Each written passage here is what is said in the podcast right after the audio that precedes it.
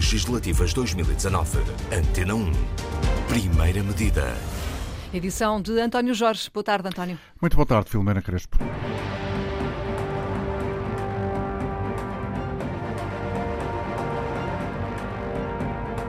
Todos têm direito à habitação para si e para a sua família, independentemente da ascendência ou origem étnica, sexo, língua, território de origem, nacionalidade, religião, crença, convicções políticas ou ideológicas, instrução, situação económica, género, orientação sexual, idade, deficiência ou condição de saúde.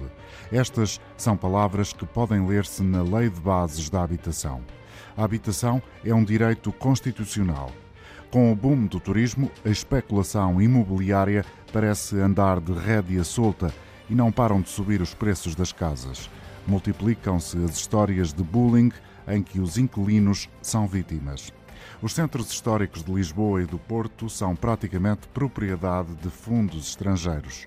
Arrendar casa na cidade é uma aventura e o final raramente é feliz. No ano que passa, a habitação entrou em força na vida política porque é um problema estridente. Em julho, nasceu a primeira Lei de Bases da Habitação, mas já a querem mudar. E os partidos têm propostas para quase todos os gostos. Uns prometem acabar com o IMI ou o IMT, outros querem mobilizar o património público para rendas acessíveis e alguns outros também impedir a continuidade dos vistos Gold.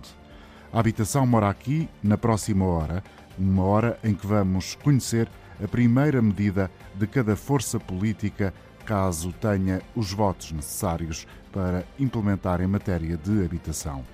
As casas, em Portugal, jornalista Isabel Cunha, são em mais de 70% dos casos dos bancos e não das famílias. Não há mercado de arrendamento, faltam 70 mil novas casas. O preço do metro quadrado está em recordes históricos. Alojamento local empurra moradores para a periferia. Jovens saem cada vez mais tarde de casa dos pais. Alguns títulos que fazem as manchetes da imprensa. A Lei de Bases da Habitação demorou mais de um ano a ser aprovada. Foi preciso chegar a setembro de 2019 para fazer sair em Diário da República a criação de um Programa Nacional de Habitação, de uma Carta Municipal e mecanismos para proteger o despejo. Para trás ficou uma lei que liberalizou as rendas, conhecida como Lei Cristas, à qual se atribuem quase todos os males, mas que na prática só pôs o dedo numa ferida que estava aberta há muito tempo. Como é que se acaba com o paradigma do país dos proprietários? 74% das famílias habitam um imóvel que, na maior parte dos casos, pertence ao banco. Em França, há 5 milhões de casas que são do Estado. Na Holanda, cerca de 40% do arrendamento é público. Por cá, o número fica-se pelos 2% e são de habitação social.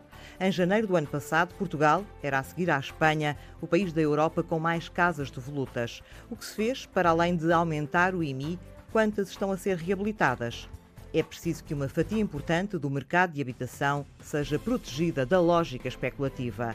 Pôr nas mãos do setor público ou do setor cooperativo boa parte da oferta de casas. Solução para médio e longo prazo. E para já, será suficiente o renda acessível para o qual estão prometidos 20 milhões de euros, mas só daqui a um ano até à data, não conseguiu mais do que 135 alojamentos para a plataforma, apesar de garantir aos arrendatários isenções de IRS, IRC e um desconto que pode chegar aos 50% no IMI. O IMI, o Imposto Municipal sobre Imóveis, é uma sigla odiada pelos proprietários, como estes que foram ouvidos pelo microfone da jornalista Madalena Salema. Na habitação, por o IMI muito mais baixo. Melhorava a, lei, a lei das rendas. Não é uma questão de baixar, melhorar, afinar para ser. Uh, que a medida seja mais justa para todos, para equilibrar as forças entre uh, senhorios e inquilinos, equilibrar um pouco as forças. Pois era preciso mudar e que os senhorios tivessem, uh, pudessem aumentar e não estar lá uma pessoa toda a vida ia pagar 10 reis de mel coado e a pessoa que até deixou de comer para ter um apartamentozinho e agora está alugada e não pagam nada por ele. Pago mil e tal euros de mim, das coisas que tenho. E isso não devia mudar ou, ou... Ah, pois havia de mudar, pois é muito caro, isso é verdade. É muito caro. Jorge Malheiros, geógrafo e investigador, boa tarde. É nosso convidado na primeira medida de hoje dedicada à habitação. Obrigado por estar connosco. O senhor já fez o favor de formular uma pergunta que nós apresentamos às forças políticas. Vamos ouvir adiante as respostas e uh, gostava que uh, pudesse também tomar notas uh, daquilo que são as prioridades de todas as forças políticas que concorrem nos 15, concorrem em todos os círculos, que são 15, as prioridades para a área de habitação e depois fizesse aqui também, perante o auditório da Antena 1, o seu comentário. Certo. O problema da habitação está a mudar a identidade das cidades, sabemos, nomeadamente Lisboa e Porto. Corrigir é possível, professor Jorge Malheiros? Corrigir, boa tarde, o, corrigir é sempre possível, embora haja condicionantes aqui muito fortes e devemos tê-las em conta. Uh, eu destacava logo três, não é? A primeira é o nível elevadíssimo de financiarização que está associado ao mercado imobiliário, isto é, uma ligação fortíssima uh, às lógicas financeiras, ao empréstimo bancário para a aquisição, ao facto destes empréstimos apanharem todos os momentos da lógica da habitação, empresta-se para quem reabilita ou produz, empresta-se para quem compra, empresta-se ao Estado ou às autarquias para adquirir terreno. Portanto, é uma área muitíssimo importante para a sobrevivência dos bancos. E, e altamente, exatamente. E, altamente, uh, e tem sido altamente apetecível porque consegue gerar, sobretudo em momentos de crise, uh, mais valias que outras, que outras áreas não conseguem. Esta é uma primeira condicionante. A segunda, igualmente fortíssima, que se liga à financiarização, é a globalização dos capitais. Uma parte da razão pela qual há aumento tão forte e tão rápido dos preços, designadamente nos centros das cidades, eh, como de resto já, já referiu, eh, tem a ver com uma procura externa muito forte e com um fortíssimo investimento estrangeiro, facilitado por determinados mecanismos, que também já foram referidos, como os eh, vistos gold ou as isenções para os dentes fiscais não habituais.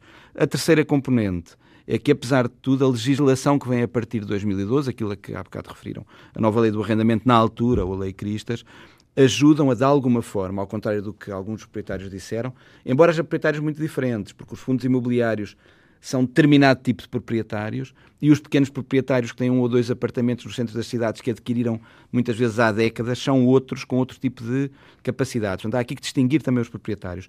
Mas esta terceira componente é que no período pós-crise há um pendor ao nível da legislação que tem fortalecido a posição dos proprietários em detrimento dos arrendatários. Uh, e isto, obviamente, cria uma desigualdade maior. E é uma das razões pela qual os centros hoje estão uh, a ser inundados de alguma forma por alojamento turístico e por, uh, e por se perder o espaço para os residentes, designadamente os residentes de recursos mais baixos e os mais jovens. Não é? Professor Jorge Malheiros vai estar connosco nesta edição de hoje da Primeira Medida.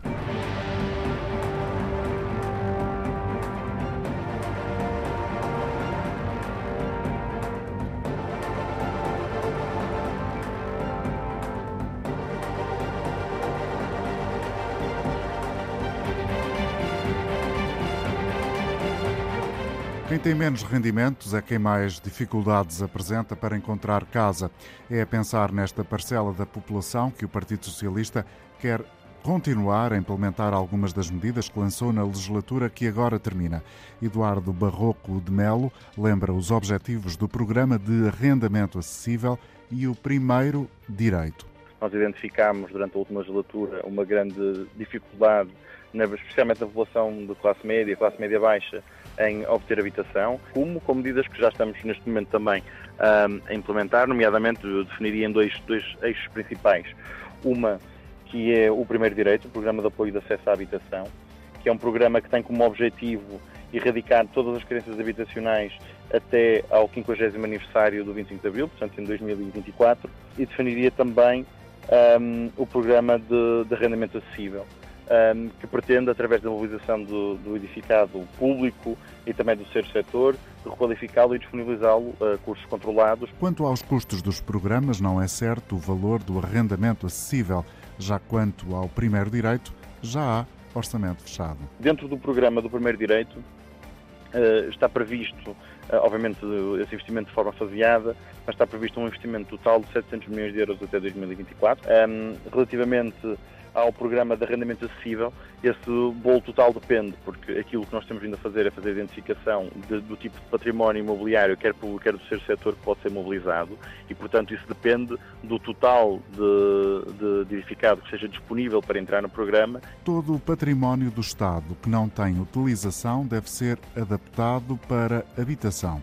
É essa a primeira medida proposta pelo PSD, elencada aqui por Filipa Roseta. Disponibilizar rapidamente todas as propriedades do Estado para esta função social da habitação, nomeadamente para o arrendamento acessível para jovens, jovens casais ou para aqueles que estão a ser empurrados para fora. é muito a maneira como nós fazemos isto é identificar as propriedades, identificar ao máximo uh, que estão abandonadas e que são do Estado, identificar ao máximo das condicionantes urbanísticas e conseguir pagar a própria operação, esta é a parte mais interessante, pagar a própria operação com o dinheiro das próprias rendas acessíveis. Portanto, o custo da reabilitação dos edifícios vem do dinheiro das rendas dos próprios edifícios. Portanto, um, essa aí é a maneira como isto vai ser feito, portanto, pensado em empreendimento em empreendimento e, portanto, não vai ter um impacto uh, no Orçamento de Estado. A proteção dos inquilinos é o que está no centro da política para esta área por parte da CDU e Paula Santos, justifica. Um caminho de proteção dos inquilinos, uma maior proteção dos inquilinos que ficaram bastante desprotegidos na sequência uh, da lei imposta pelo PSD e CDS, a Lei Cristas, e que impôs um caminho de despejo administrativo facilitado e que criou muitas dificuldades para uh, os inquilinos. Por isso, nossa prioridade travar os despejos dos inquilinos. O CDS quer aumentar a oferta no mercado e tem uma prioridade muito semelhante ao PSD. Nuno Magalhães quer património público a ser arrendado. A primeira medida será colocar o património do Estado ao serviço de uma política de habitação. O Estado, neste momento, é o maior proprietário do país e poderia e devia, se o quisesse, colocar esse património no mercado de arrendamento. O Estado não pode assobiar para o lado ou fazer leis quando é ele próprio é uma parte importante do problema porque tem património, não está a ser usado e não o coloca no mercado. E, portanto, esta medida para nós é prioritária, não tem custos no orçamento e há outras, como a simplificação das propostas e agilização ao nível da construção e do planeamento urbanístico, que tem de ser mais fácil, mais barato, mais rápido construir nova habitação, em cumprimento, obviamente, das regras ambientais e de ordenamento, e por isso nós propomos um conjunto de alterações muito significativas nos processos de licenciamentos e ao nível da flexibilização dos regulamentos em matéria de PDM. Mais de 100 mil fogos com rendas médias de 300 euros é a aposta central do Bloco de Esquerda. Maria Manuel Rola avança com essa medida. A nossa resposta para fazer face a este problema é um programa público que se inscreva dentro de um Serviço Nacional de Habitação e que disponibilize mais de 100 mil fogos com rendas médias de 300 euros, em que estas podem ir entre os 150 e os 500 euros, e esta proposta pretende mobilizar edificado público, como da Segurança Social, do Ministério da Defesa, entre outros, um, e mesmo da, das misericórdias para responder a esta carência. Pretende ainda permitir aos pequenos proprietários reabilitar o edificado com a contrapartida de disponibilizarem habitação pública até que o valor investido pelo Estado seja retribuído pelas rendas que serão cobradas. O Bloco tem orçamento e apresenta a proveniência das verbas. Esta medida tem um custo estimado de 6 mil milhões de euros. Estes dados são do próprio Instituto da Habitação um, e Reabilitação Urbana e que se reflete num valor de cerca de 60 mil euros por reabilitação. Uma parte deste valor viria de fundos comunitários, não, seria, não sairia do, do Orçamento de Estado, e com eles garantiríamos que responda a esta necessidade premente em Portugal, podendo deixar de privilegiar, por exemplo, investimento em hotéis, como é feito até agora, que tem ido buscar muito destes fundos comunitários, e uma outra parte seria claramente garantida através do Orçamento de Estado, mas que posteriormente iria também buscar as rendas que seriam cobradas, uma vez que as pessoas tendo rendas que poderiam pagar, também pagarão uh, dentro do, da taxa de esforço que têm de possível para a sua vida e uh, pagariam ao Estado o, o, valor destas rendas. Para o pessoas, animais, natureza, o acesso a casas para alugar tem de ser regulado de outra forma, assim como deve ser erradicada a existência de barracas. É o que espera Inês Real, precisamos de um reequilíbrio na oferta e no acesso ao mercado de arrendamento e um acerto nos valores da renda. Isto de forma a que as pessoas consigam pagar a despesa que têm com a habitação com os seus próprios rendimentos o que atualmente não está a acontecer. Para isso, uma primeira medida que destacamos é o aumento da oferta da habitação pública para o arrendamento acessível. Ah, uma medida também muito importante ah, que não podemos deixar de referir é que finalmente devíamos erradicar os alojamentos precários que ainda existem em Portugal, garantindo o realojamento dos agregados sempre que possível, o mais próximo do local onde têm as suas redes sociais, assumindo que a situação de carência habitacional é uma forma de perpetuar o ciclo de pobreza. Ana Mota Veiga, do Chega, apresenta a primeira ação que o partido defende. A primeira medida a implementar uh, pelo Chega seria a revogação da Lei de Base da Habitação, que foi aprovada há 15 dias.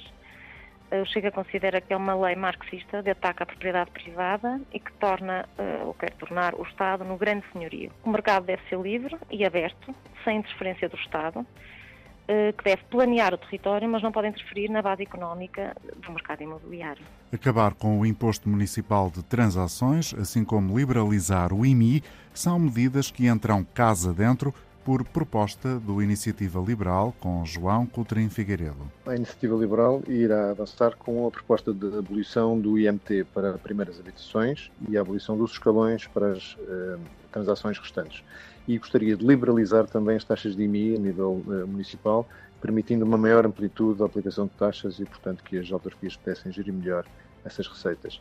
E, finalmente, uma revisão profunda da grande lista de isenções de IMI que ainda hoje prevalece. Mais despesa pública com a habitação é a certeza da aliança. João Pessoa e Costa identifica a primeira medida. Um dos grandes problemas que sentimos em Portugal é a escassez de habitação e para isso o Aliança propõe que se aumente a despesa pública com a habitação.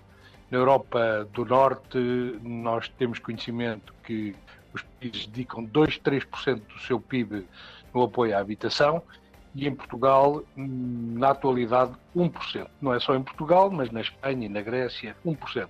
Ou seja, é preciso aumentar a despesa pública na habitação, é preciso, são precisos programas de, que apoiem as famílias, que apoiem as famílias de idosos, que apoiem as famílias de jovens e que apoiem também as famílias do, dos mais pobres.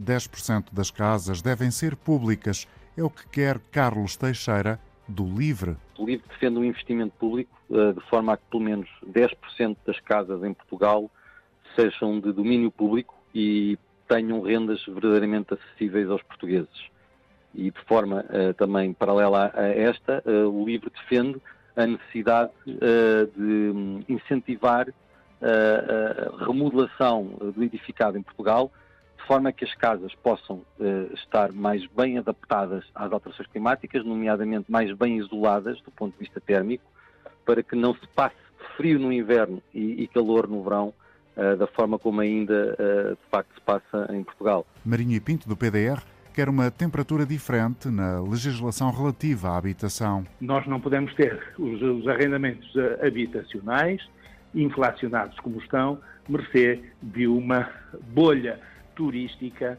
eh, momentânea. Portanto, o Estado, através de legislação feita ou na Assembleia da República ou dentro das competências legislativas do Governo, eh, tomar medidas para que eh, haja efetivamente eh, habitação disponível a preços compatíveis com os rendimentos dos cidadãos eh, nas grandes, eh, nas grandes O PPM cidades. está preocupado com a capacidade aquisitiva das famílias e, por isso, Paulo Estevão propõe apoios financeiros. Criar programas que, nos, que lhes possibilitem o acesso à, à, habitação. Novamente, o problema do recurso, o problema do recurso tem a ver novamente com, um, ehm, com a prioridade que nós damos a esta matéria e a prioridade na área da habitação é muito grande do ponto de vista do, do, do nosso partido, porque é, é fundamental, é fundamental uh, permitir que as nossas cidades, as nossas vilas, o centro uh, dos nossos espaços uh, urbanos continuem a contar com residentes e com residentes também nacionais.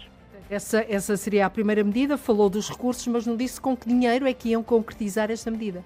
Novamente, como lhe digo, e a pergunta é, se fôssemos governo, bom, se fôssemos governo, nós arrumávamos completamente uh, o orçamento com outro tipo de prioridades uh, e, portanto, projetaríamos para aqui as verbas necessárias para implementar estes, eh, estes, estes programas. Um regresso ao modelo da municipalização dos solos é o que propõe o PCTP-MRPP como aqui diz Luís Judice? Muito simples, da mesma forma que foi possível mudar da municipalização para a liberalização, decretando pura e simplesmente a municipalização de solos, ou, ou o retorno à municipalização de solos. O que é que este modelo tem de contrariador da especulação? É que são os municípios que decidem o que é que em cada solo urbano vai ser construído, para quem é que vai ser construído e a que custos vai ser construído. Antena 1. Primeira medida. A primeira medida das forças políticas que concorrem às eleições de próximo domingo eh, na área da habitação. O nosso convidado hoje é Jorge Malheiro, geógrafo, investigador do Centro de Estudos Geográficos do Instituto de Geografia e Ordenamento do Território da Universidade de Lisboa. Eh, ouvimos aqui as várias propostas e, eh, enfim, quem estiver mais ou menos distraído Sim. fica com a impressão de que tudo é fácil de resolver, desde que o Estado tome para si boa parte da oferta de casas para uh, quem delas precisa, nomeadamente nas cidades? Não, não é fácil, já vimos as condicionantes, uh, ou três condicionantes antes de escutarmos o que tem os vários e lembrar partidos. que uma delas tem a ver com a própria sobrevivência uh, do setor bancário. Exatamente. Uh, e é que podemos acrescentar aqui uma outra, que é esta pressão turística que se tem exercido sobre o país, que tem um lado bom, não é? Que claro. estimula a presença de pessoas de fora e a geração de rendimentos e a atração de, de capitais para Portugal, uhum. mas que tem as consequências já foram também descritas sobre a transformação dos centros históricos das cidades, no sentido de menos pessoas e, sobretudo, rendimentos mais baixos e os jovens aí poderem viver. Olhando para as propostas, uh, por um lado, vê-se que a habitação tem aqui uma marca ideológica, desde coisas, uh, eu diria, muito extremas e que é difícil de, de, comentar e que eu acho que tem uma componente pouco realista, uh, as feitas pelo Chega e pela Iniciativa Liberal, porque não, isto é, uh, partem do princípio que a desigualdade no acesso à habitação é uma espécie de processo normal e não deve ser. Um Estado uh, de direito que tem uh, uma, um artigo se, 65 se, na Constituição. Se assim não fosse, não seria um direito constitucional. Exatamente. Tem o artigo 65 na Constituição, que depois, ainda por cima, é plasmado de forma mais específica na recente Lei de Bases, não pode deixar de intervir ao nível de criar condições de acesso à habitação para todos os seus, para todos os seus cidadãos. Uh, eu queria aqui uh, sublinhar um aspecto interessante, porque no espectro político que vai da esquerda à direita, dos partidos que têm representação parlamentar, nós vemos, aliás, como referiu e bem, eh, esta ideia de que se pode mobilizar o património público residencial colocando ao serviço das necessidades de habitação do país. Eh, eu acho que a medida é interessante, eh, mas há primeiro uma coisa que, que me parece essencial fazer, é montante disto. Não pode ser apenas a mobilização daquilo que são uh, os edifícios e os alojamentos património do Estado, potencialmente, eventualmente muitos deles sujeitos a um processo de reabilitação. É como... custar, em muitos casos, 60 mil euros, como a estimativa que foi aqui apresentada, por exemplo, pelo Bloco de Esquerda? Exatamente. Mesmo que depois possam utilizar fundos comunitários e, como algumas, alguns partidos sugerem, também o Bloco de Esquerda, mas não só, uh, que uma parte das rendas pagas podem depois contribuir para. É o caso do PSD? Exatamente, para uh, compensar o financiamento inicial necessário para reabilitar esses fogos e os colocar no mercado, não é? Mas isto, esta parte, que me parece uma parte bastante importante, tem de entrar num quadro mais vasto, em minha opinião, que é a existência de uma política social de habitação. E que junta várias medidas, e já temos aqui o exemplo do plano de arrendamento acessível que está em curso e do primeiro direito, mas depois outras medidas que têm a ver com a necessidade de alguma promoção da habitação social, de resto, passível alguma, dispersa, em eh, menor quantidade do que no passado, de resto previsto nas medidas que já estão a ser implementadas, e depois com este processo de mobilização do património do Estado. Este, e nós temos de saber, portanto, deve haver um quadro de política social de habitação que envolva todos os interessados. E quando falamos de habitação pública, temos de saber quem é o Estado e é verdade que no caso da proposta do Bloco de Esquerda há uma referência quer às entidades públicas diretas, quer para públicas, porque o Estado inclui as autarquias, os ministérios, a Segurança Social, a Caixa Geral de Depósitos, que é 100% pública, e aqui há uma questão de contradição que é, por um lado, ela é 100% pública, é um banco que se comporta muitas vezes como um banco comercial e nos últimos tempos claramente, mas é ao mesmo tempo um banco do Estado e, portanto, deve servir para alavancar determinado tipo de processos, dignadamente no acesso à habitação. E, finalmente, ainda temos as referências às misericórdias. Acontece é que, por exemplo, em Lisboa e no Porto, se juntarmos isto tudo, a propriedade pública e parapública da habitação está acima dos 10%. É verdade, nós temos habitação social em Portugal, correspondente a cerca de 1% e é das mais baixas da Europa e em linha com outros países da Europa do Sul, como a Espanha ou a Grécia. Mas depois temos um património público não utilizado para a habitação e para esta habitação para grupos que, da classe média para baixo, que efetivamente podia ser mobilizado para esse efeito. Mas a questão é perceber como é que os diferentes atores que têm interesses que não são iguais, uhum. misericórdias, caixas de depósitos, diferentes ministérios, não é? Se vão comportar numa política que visaria reabilitar esta habitação. No fundo, como todos podem articular-se em... E, exatamente, e portanto isto obrigava a uma tal lógica de política social de habitação que implica, por exemplo, a concertação de medidas e que implica também, aí alguns, eh, algumas das propostas referem isso, a ideia de que a habitação não é uma coisa descontextualizada. Nós temos de juntar a habitação ao quadro mais vasto dos acessos, por exemplo, o direito à cidade. O centro da cidade não deve ser só para alguns aqueles que têm rendimentos mais baixos não devem estar em áreas de acesso pior, ou marginalizadas do conjunto da cidade, ou desqualificadas do ponto de vista do espaço público, por exemplo.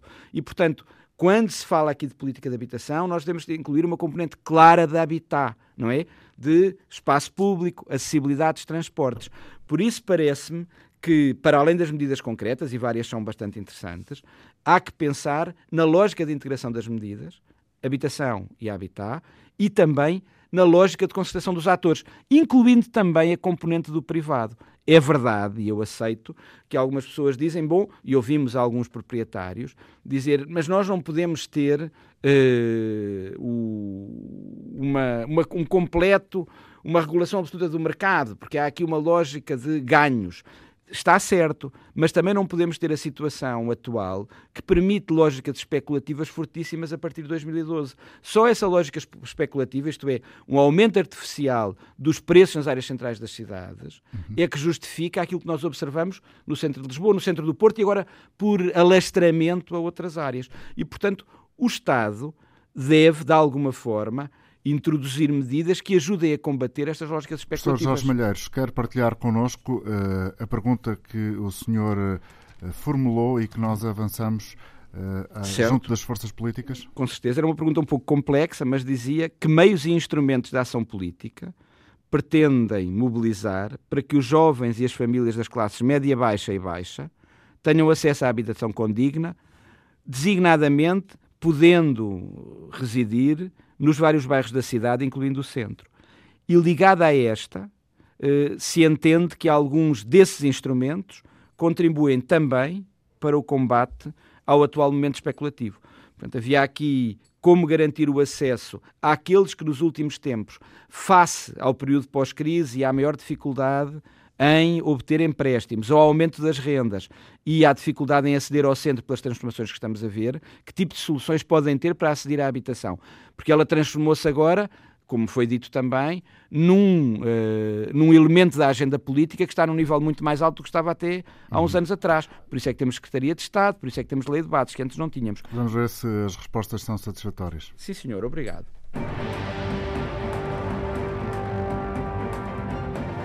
Os jovens e as famílias de baixos e médios rendimentos vão poder contar com o próximo governo para terem acesso à habitação? A dificuldade atual vai manter-se? O que defendem os partidos? Do ponto de vista do PPM, sugere Paulo Estevão, é preciso olhar para os exemplos do outro lado do mundo. Da Nova Zelândia, uh, restringir o acesso por parte de fundos e de um, cidadãos estrangeiros um, uh, portanto, a determinados espaços urbanos uh, centrais. Portanto, não, não, não, não é possível, porque daqui a pouco não somos donos do nosso próprio país e das nossas próprias cidades. Incentivar cooperativas de habitação é a resposta do PNR por Maria Fernandes. Devíamos dar à parte uh, de, dos jovens se poderem associar e criar, como há uns anos atrás criava, políticas de, de, iniciativa cooperativista, ou seja, com um claro objetivo de os cidadãos poderem se organizar e formar também cooperativas de habitação. Restringir os espaços para turismo e isentar de pagamento de IMI famílias com rendimentos mais baixos são o caminho do livre, como adianta Carlos Teixeira. Famílias com menos de 30 mil euros anuais ou com contratos de arrendamento de longa duração não devem ter que pagar o IMI. Por outro lado, o LIVRE entende que é necessário garantir o apoio estatal às famílias em situação de necessidade e com crianças menores para regular o efeito da especulação turística. O LIVRE defende que os planos diretores municipais passem a prever limites máximos de área bruta para construção por freguesia destinadas à hotelaria e, uh, e, e controle do alojamento local. A Aliança propõe igualmente uma medida de caráter fiscal no pacote que João Pessoa e Costa apresenta em matéria de habitação. É preciso aumentar a oferta. É preciso aumentar a oferta de construção nova. Para isso também propomos uma diminuição do IVA de 23% para 6% e também é preciso aumentar a despesa do Estado para fazer face às famílias mais carenciadas, às famílias dos jovens, eh, às famílias mais pobres. Ana Mota Veiga, do Chega, rejeita as premissas da questão lançada por Jorge Malheiros. Por isso o Chega defende um mercado livre na habitação. E esta pergunta dos especialistas está feita para o mercado soviético que o Chega não aceita, como está claro no seu programa. Estimular a oferta é o princípio da iniciativa liberal, como explica João Paulo Coutrinho. A subida dos preços da habitação, seja para compra, seja para arrendamento, as cidades têm a ver com o aumento de procura, o que é uma coisa boa, mas também com os conselhos de oferta, e é deste lado que acho que se tem de recuar. Por isso é que defendemos uma agilização dos processos de licenciamento, da construção nova e de reabilitação também, e que o Estado coloque no mercado os muitos milhares de metros quadrados de edifícios e terrenos também, de que é dono, mas não usa. Passar para a esfera pública todos os prédios devolutos é o que defende Luís Judice, do PCTP-MRPP. Reverter para um banco de habitações, todos os prédios ou andares que estivessem devolutos há mais de seis meses. A sua recuperação era efetuada pelo Estado, era arrendada exatamente a jovens estudantes à procura de uma forma de uh, poderem ter um teto uh, enquanto estudam, por exemplo, nas, nas, grandes cidades, e nós sabemos que há uh, milhares de estudantes que vêm para Lisboa, para o Porto e para Coimbra à procura de um sítio onde ficar a residir enquanto estudam. A outra medida era a construção de raiz de bairros sociais. Marinho e Pinto, do PDR, quer corrigir o mercado de arrendamento. Vamos ver, o mercado de arrendamento está distorcido, completamente distorcido. O mercado de arrendamento está a funcionar, na sua maior parte, como se fosse para turistas, para uh, cidadãos estrangeiros é preciso que haja um verdadeiro mercado de arrendamento habitacional em Portugal. Isso compete ao Estado garantir. O Estado, vamos lá ver, as pessoas têm direito à habitação, mas isso não é um, um, um direito subjetivo que cada cidadão possa opor ao Estado, ou seja, no sentido de exigir que o Estado lhe garanta uh, habitação. Né? Isso muito menos à custa dos proprietários. Escutamos o primeiro bloco de respostas por parte de partidos que não têm ainda assento parlamentar. Breves notas sobre aquilo que acabamos de ouvir, professor Jorge Malheiros. Bom, tirando eu achar uh, esta questão do, do, modelo soviético um disparate fora de tempo, não é? Porque não tem nada a ver com o modelo soviético. O, a habitação é verdade que é no domínio do Estado Social um dos pilares que desde que os especialistas falam nisso, tem maior fragilidade, porque se situa entre o mercado, não é? Um, há um lado do direito à propriedade. à habitação eh, como parente pobre do Estado Social. Exatamente. Parente pobre, o pilar frouxo, como diziam um especialista sueco, porque, por um lado, é muito apetecível em termos da geração de mais-valias e, portanto, é um elemento de mercado, está associado ao princípio da propriedade, mas, por outro lado, está associado a um direito social que é à habitação, o tal que é reconhecido também na, na, na, Constituição. Sobre o que, o que os partidos sem assento parlamentar disseram, há ideias muito, há ideias muito interessantes. Uh, uma delas tem a ver precisamente com a forma como podemos tentar controlar de alguma forma, ou de algum modo, uh, o investimento estrangeiro captado por mecanismos do tipo vistos gold ou uh, as isenções fiscais para os residentes não habituais, os benefícios fiscais para os residentes não habituais, usando, na altura, eles referiram o exemplo neozelandês. Eu não sei se o exemplo neozelandês é o mais interessante, agora é verdade que se devia fazer uma intervenção a este nível. Eu não estou de acordo com a suspensão imediata e a extinção destes, destes mecanismos. E, e desculpe interrompê-lo, mas segundo o que ouvimos aqui, julgo que a proposta, se não me falha a memória, era do PPM, o modelo neozelandês, para recordar aos nossos ouvintes, impede que determinadas parcelas dos centros históricos das cidades eh, sejam vendidas a, a não cidadãos nacionais, digamos assim. Pois, eu não sei se a medida deve ser o impedir. Aquilo que me parece é que quando o investimento se dirige, por exemplo, a determinadas áreas das cidades, provavelmente ele não pode ser majorado uhum. ou não pode ser permitido. Ou, em alternativa, se há um investimento para essas áreas, nessas áreas também deve haver uma lógica de compensação através do qual uma parte do investimento reverta, por exemplo, para a construção obrigatória de uh, habitação de baixo custo que pode ser colocada no mercado para as famílias mais baixas ou concedida a essas famílias através de rendas mais baixas. Portanto, ter mecanismos que existem numa, numa série de outros países, inclusive nos Estados Unidos, que dizem que a obtenção, por exemplo, do equivalente aos vistos gold, isto é, de uh, vistos que estão relacionados com uh, o investimento estrangeiro, em determinadas áreas tenham benefícios claros e noutras sejam efetivamente taxados. Portanto, eu creio que há aqui um caminho com uma série de mecanismos que podem, eh, eh, retirando determinadas áreas desta possibilidade, fazendo com que noutras áreas parte do investimento tenha uma componente social.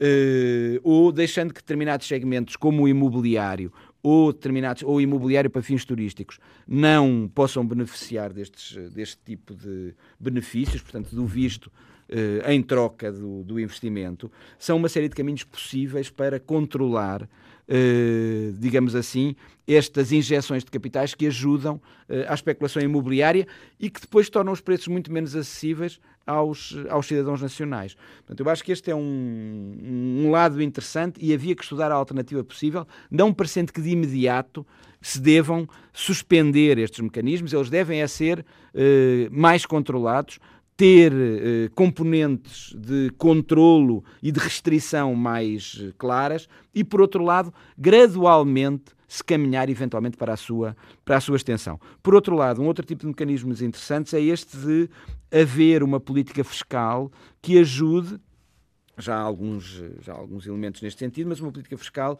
que ajuda determinadas famílias a terem acesso à, à, habitação. E pode ser a habitação, digamos, no quadro do mercado. Já há, há, mecanismos para isso, mas o fortalecimento desses mecanismos seria um bom caminho a seguir. Um, caminho muito interessante. Vamos... E só, posso só dizer uma nota rápida. A última nota é esta. Alguns eh, partidos falam na construção nova e na necessidade de mais construção nova. É verdade, mas nós devemos evitar lógicas de expansão da construção nova como a que tivemos antes da crise. Era completamente descontrolada e, a determinada altura, é responsável por suburbanização de má qualidade que torna as áreas metropolitanas muito mais difíceis de gerir. Jorge Malheiro, geógrafo, o nosso convidado hoje. Para o Pessoas, Animais, Natureza, a situação de desequilíbrio que se verifica atualmente em Portugal é também resultado da política de atribuição dos vistos Gold. Por isso, Inês Real sublinha que o PAN quer acabar com esses vistos dourados. Nós temos, de facto, um problema de falta de oferta da habitação em Portugal, eh, muito por força da especulação imobiliária e dos fundos imobiliários como os vistos Gold. Eh, o PAN defende o fim destes vistos eh, para que possa, de facto, haver aqui um reequilíbrio do mercado mercado uh, e uma maior oferta do arrendamento. Falamos também aqui do arrendamento para a população mais jovem uh, e para isso defendemos que deve ser aumentada a verba disponibilizada pelo Orçamento de Estado e também criadas eh, residências universitárias para que os jovens que se procuram de alguma forma deslocar para realizar os seus estudos possam ter onde ficar, porque de facto o turismo tem tido aspectos muito positivos para o país, mas não nos podemos esquecer que também teve alguns aspectos negativos, designadamente a pressão que foi foi sentida nos grandes centros urbanos e que diminuiu a oferta não só apenas da habitação para a classe média baixa, mas também uh, quartos e outro tipo de soluções de alojamento para as camadas mais jovens. Para a CDU, atenuar o problema é necessário que se possa aumentar a oferta com reforço da política de rendas apoiadas. Paula Santos refere também que é preciso rever o programa Porta 65 e, claro, uma ação do Estado mais efetiva? Uma intervenção muito para além da regulação e da fiscalização. Tem que ser uma intervenção direta de disponibilizações, de disponibilização de habitações públicas uh, para arrendamento com o regime da renda apoiada e com, uh, com o regime da renda condicionada, de forma a assegurar que o valor da renda é compatível com os rendimentos reais das famílias. É fundamental mobilizar o património público existente. O investimento público na habitação é a pedra de toque determinante não só para assegurar habitação uh, com valores de renda que sejam compatíveis, tendo em conta os rendimentos das famílias, mas também para combater a especulação imobiliária. Relativamente às famílias uh, mais jovens, há aqui um aspecto que nós consideramos que também que é muito relevante, uh, que é o reforço do apoio, nomeadamente do programa 65, da Porta 65 Jovem.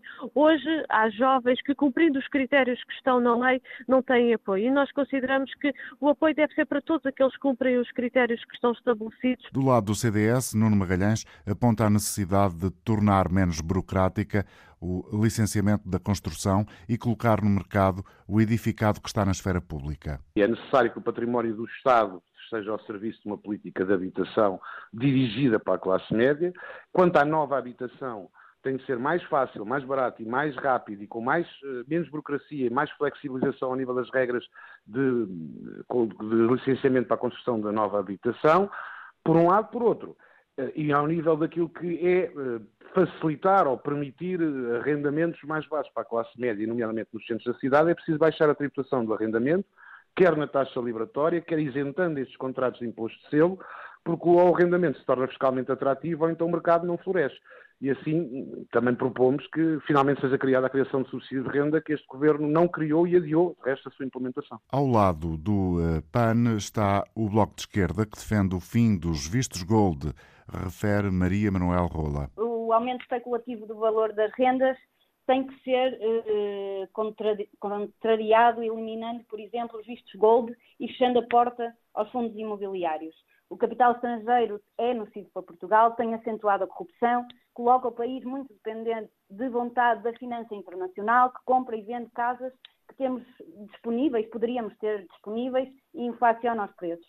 Também a resposta que eu referi anteriormente, através do aumento excepcional da oferta pública de habitação, garantirá o equilíbrio no preço das rendas e garantirá também que o mercado não se mantenha inflacionado da forma eh, que está neste momento. E, por fim, temos que efetivar a lei de base da habitação eliminar os resquícios da lei Cristas na lei do arrendamento, garantindo uma maior proteção aos moradores. A resposta do PSD Jorge Malheiros é feita por Filipe Roseta e centra-se numa redefinição do investimento estrangeiro. É redefinir a política do, investimento estrangeiro uh, para que ele possa ser empurrado para zonas para fora das zonas de pressão urbanística.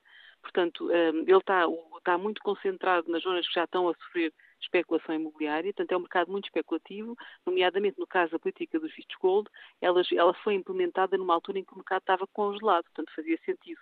É uma política implementada para dinamizar o mercado congelado. Agora, quando o mercado está especulativo, portanto está a ferver, ela tem que ser redesenhada para um mercado que está especulativo, a subir 20%, 17% ao ano. É isso que significa mercado especulativo.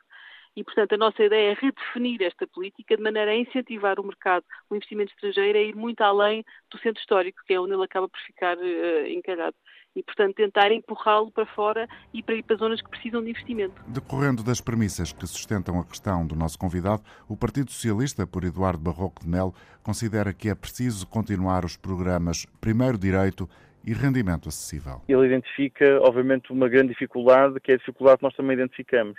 Há setores da população portuguesa uh, que, fugindo, uh, uh, felizmente, dos setores socioeconómicos mais desfavorecidos e portanto, que são apoiadas neste momento pelas políticas habitacionais municipais um, de acesso à habitação, estão desprotegidas face àquilo que é a especulação financeira, imobiliária, financeira e imobiliária neste, neste momento, que tem levado a um aumento sucessivo das rendas, não só já nos, nos grandes centros urbanos, mas também já senti-se, de alguma forma, esse alastramento tem efeito mancha uh, nas grandes áreas populacionais em Portugal. E, portanto, nós necessitamos, de facto, e enquanto socialistas acreditamos que necessitamos de intervir diretamente no mercado habitacional para poder resolver este problema, daí temos apostado uh, exatamente nestes, nestes programas, nomeadamente no primeiro direito e no programa do arrendamento acessível. Estamos no final desta edição da primeira medida, convidado de hoje Jorge Malheiros, algumas notas relativamente às respostas que obtivemos aqui Sim. por parte dos hum. partidos que têm assento parlamentar? Muito rapidamente. Uh, parece uh, esta ideia de mexer, entre aspas, nos eh, vistos gold e eu diria também nos benefícios dos residentes fiscais não habituais é essencial. Como eu digo, eu acho que deve ser condicionante e eventualmente tendendo para a sua extensão, mas não extensão imediata. Segundo aspecto fundamental que gostaria de sublinhar, esta ideia de isentar os proprietários para que coloquem no mercado habitação a custos mais baixos é muito positiva, mas deve ser cruzada com outras coisas. Os proprietários que derem, digamos, mais benefícios, arrendamentos de maior duração, custos efetivamente mais baixos, devem ter maiores benefícios que sejam efetivamente compensadores do que aqueles que não praticam estas coisas. Terceira nota, eu acho que relativamente aos fundos, aí sim a redução dos benefícios deve ser claramente feita, porque me parece que aí a lógica especulativa é inerente ao próprio funcionamento do fundo e não me parece que se possam redirecionar para outras áreas, como eventualmente os vistos gold. E isto cruza-se com uma coisa que, que ninguém fala, mas para que me parece essencial, que é devemos implementar mais mecanismos participativos, designadamente relativamente ao espaço público e à incorporação da habitação no espaço público, por parte dos cidadãos nas políticas de habitação. Professor Jorge Malheiros, muito obrigado por ter estado connosco. Obrigado.